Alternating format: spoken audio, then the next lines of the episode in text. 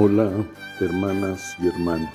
El amor mutuo entre nuestra Madre María y nosotros es sumamente grande y hermoso. Ahora yo, su hermano Sebastián Jesuita, en estos Evangelios de María, les ofrezco una ayuda para poder comprenderlo y vivirlo con mayor fruto.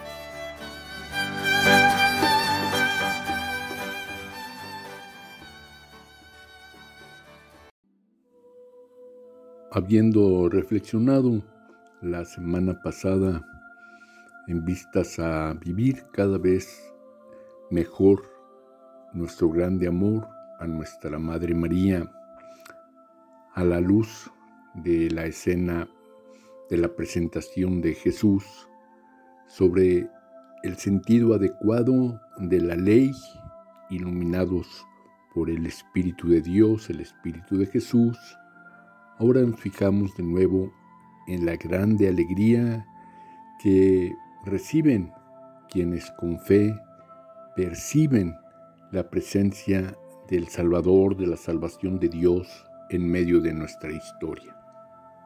Las mujeres y los hombres del pueblo de Dios que tenían esa esperanza en el cumplimiento pleno de sus promesas, simbolizados en Ana, y en Simeón se encuentran con Jesús y en la fe se llenan de alegría. Alaban a Dios, le dan gracias y difunden ese anuncio entre las personas de alrededor. Y esa es la parte más importante de la enseñanza de este pasaje. Pero en su profecía, Simeón impulsado por el Espíritu, también nos lleva a ser realistas y advierte que no todos están dispuestos a recibir a Jesús.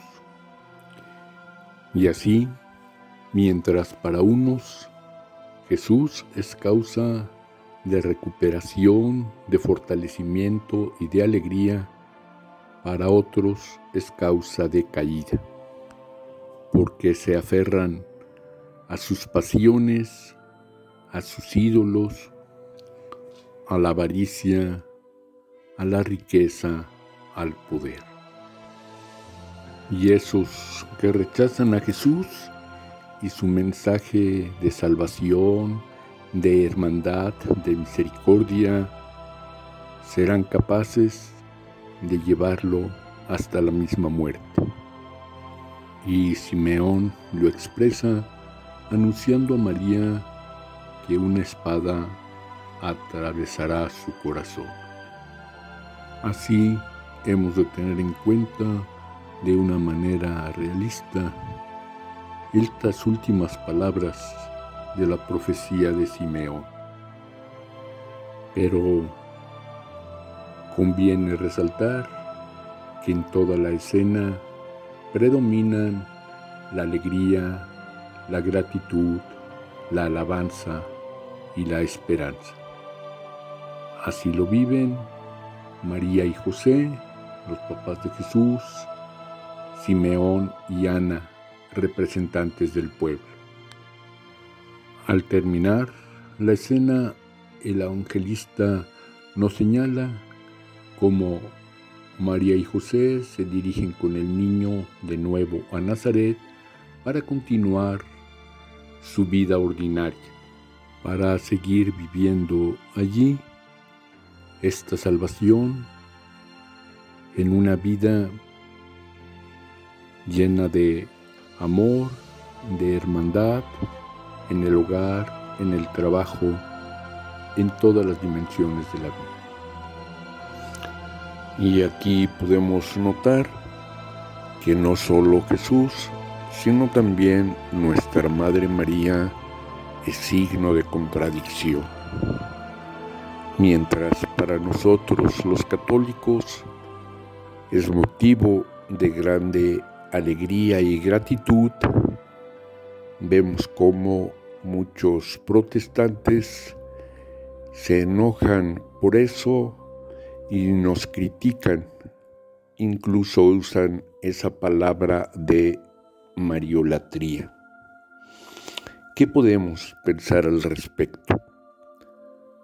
Yo pienso que de nuevo esa palabra fundamental de el verdadero amor de Dios y de nuestros hermanos nos da la clave. Si nuestra Madre María hace que tengamos una mayor fe, esperanza, mayor unión y fortaleza para luchar en todos los aspectos de nuestra vida, Jesús no se va a poner celoso por ello.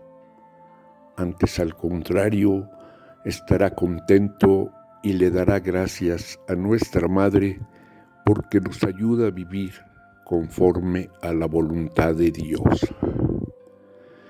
Pero si el nombre de María, si sus fiestas es causa de pleito, de divisiones, pues entonces sí, eso está muy mal. Y vemos que por desgracia, pues eso sucede, que con cualquiera de los nombres de María, luego hay pleitos para ver quién gana la mayordomía o también para ver quién se queda con los centavos de la alcancía. Y eso sí, no solo entristece a Jesús, sino que también lo hace enojar, como cuando expulsó a los vendedores del templo reclamando que lo habían convertido en cueva de ladrones. Entonces, conviene que examinemos muy bien cómo estamos viviendo, no nada más que tanto alabamos a María, tenemos su imagen, le hacemos fiesta, sino cuáles son los influjos, los productos de esa devoción, tanto en nuestro corazón como en la vida real de nuestra comunidad.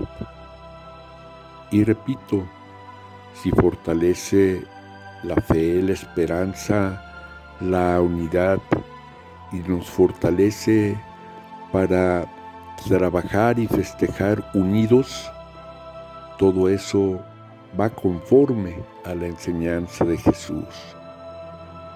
Pero si de alguna manera mete pleitos y divisiones, pues entonces tenemos que reconocer que al no conocer suficientemente la palabra de Jesús, sí seguimos caminos desviados. Que el amor verdadero a nuestra Madre María y la enseñanza del Evangelio bien entendida nos lleven a vivir más plenamente el amor a Dios, la armonía fraterna, la paz, la justicia.